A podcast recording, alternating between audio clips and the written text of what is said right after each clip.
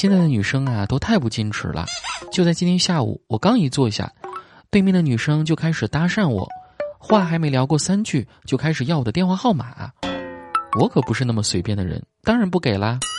于是我被几个保安赶出了移动营业厅。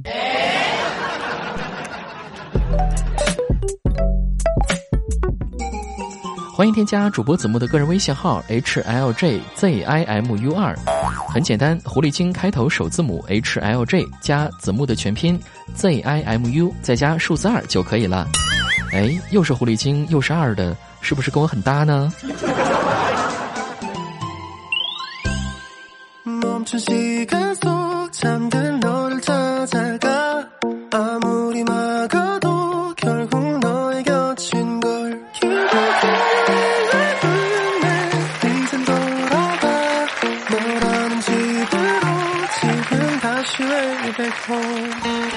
各位亲爱的听众朋友们，欢迎您再次收听喜马拉雅《去你的段子》，我是只要思想不滑坡，办法总比困难多的主播子木。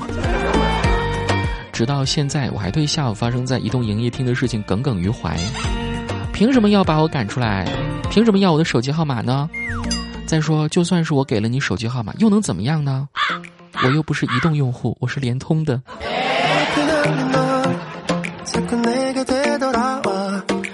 怪不得我可以做段子节目的主播啊！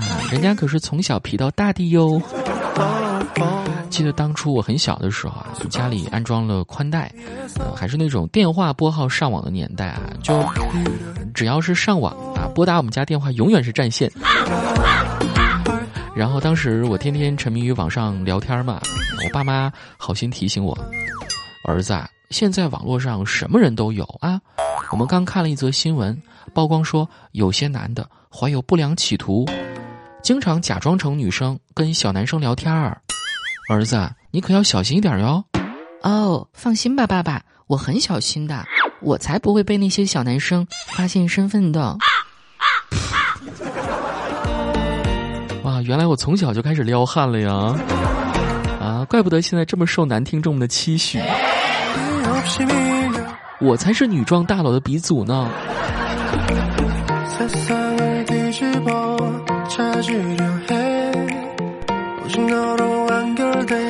我记得曾经还干过一件很皮的事情啊，可能很多东北的朋友都经历过吧。是在我高二那年的冬天，然后当时呢班级里正在上自习啊，我在窗边坐，用了一张纸在窗户上就擦出了班主任的眼睛。但故事没有结束，我当时感觉到非常的羞愧和自责，然后我不好意思的又朝着窗户哈了一口气，哈。把班主任的眼睛又盖了回去。哼，叫你偷看我打飞机。啊，班主任老师居然还有这个癖好？难不成我的班主任是闹闹老师吗？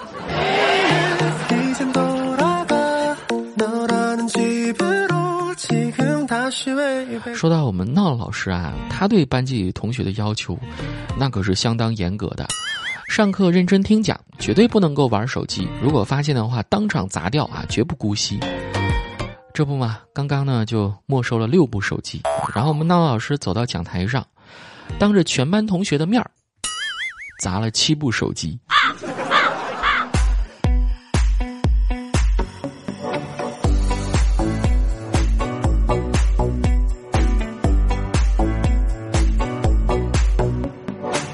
有些人呢会把班主任和同学的关系呢比喻成天敌，我觉得除了一方面有学生自己的原因之外，哈，还有，就是有些班主任他们的教育引导方式也是值得反思和商榷的吧。就拿预防早恋这件事儿来说，昨天我们杰克啊去参去参加他们高中同学的一个聚会，然后呢，只见时任的班主任老师啊也在现场，那个班主任老师还端了一杯酒朝杰克走过来呀。当时杰克就感觉到受宠若惊啊，表示：“哎呦，老师，哪能让您跑过来敬酒啊？啊，等下我去啊。”谁知这个时候，班主任老师拍了拍杰克的肩膀说：“杰克呀，老师真是愧疚啊，那个时候就不该阻止你早恋。我听说你现在是班上唯一一个没有找到对象的了。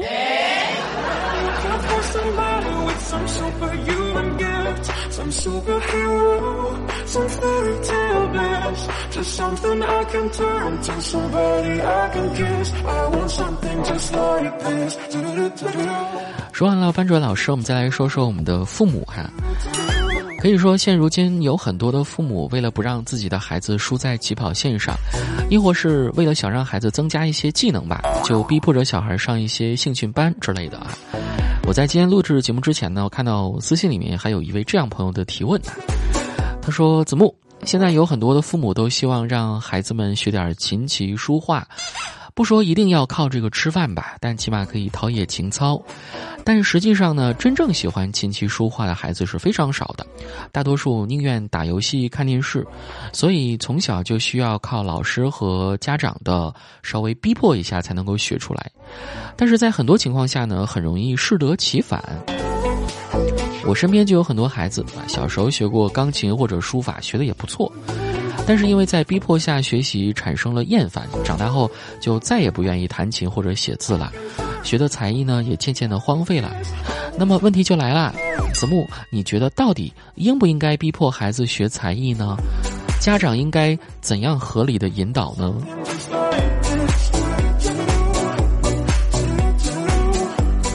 说实话，这个问题我正经的讲啊，呃，以我的观察发现。我觉得好多小孩子啊，比如起初吵着闹着非要去学画画，而等家长真给报了班之后呢，开始正经学，孩子却发现这个过程非常的枯燥无聊，从此就不想学画画了，而他的兴趣点可能又转向跳舞了。接下来呢，家长真给报了班去学了跳舞，啊，这小孩又觉得跳舞这活儿又累又苦啊，他又不想学了。你们说？如此循环反复的过程，如果你是家长的话，你会怎么办呢？小孩子嘛，爱玩是他的天性。那这个时候，我觉得最重要的就是看这个家长的态度了。如果你逼一下孩子，没准他就能坚持下去。你们在网络上啊、电视上所看到那些教育类的广告，说什么快乐学习啊、寓教于乐呀，其实都是扯淡。想要学习真知识的话，它的过程必然是伴随着痛苦的。那如果想要解苦怎么办呢？来听去你的段子啊！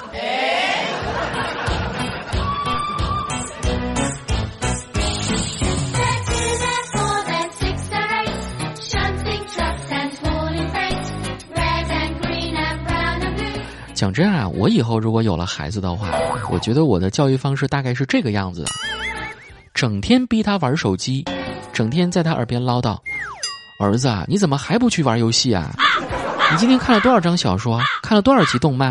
啊，你谈了几个网友了？你搞了几次基？儿子，你怎么又在写作业呀？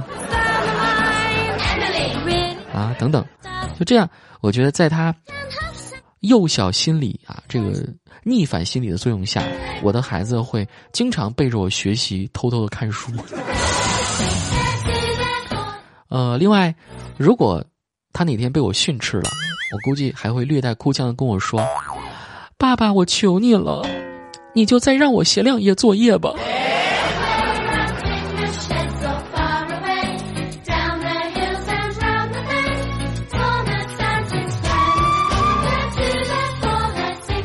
好了，这期节目到这里，我也要交作业了。呃，节目之外呢，大家可以在微信上找到我哈，找到我的方式非常简单，就是加微信 h l j z i m u 二。好，最后送给大家这首歌曲啊，非常贴合本期节目的主题，来自于爱朵女孩的《祖国的花朵》。稍后我将录制下一期节目，待会儿见吧。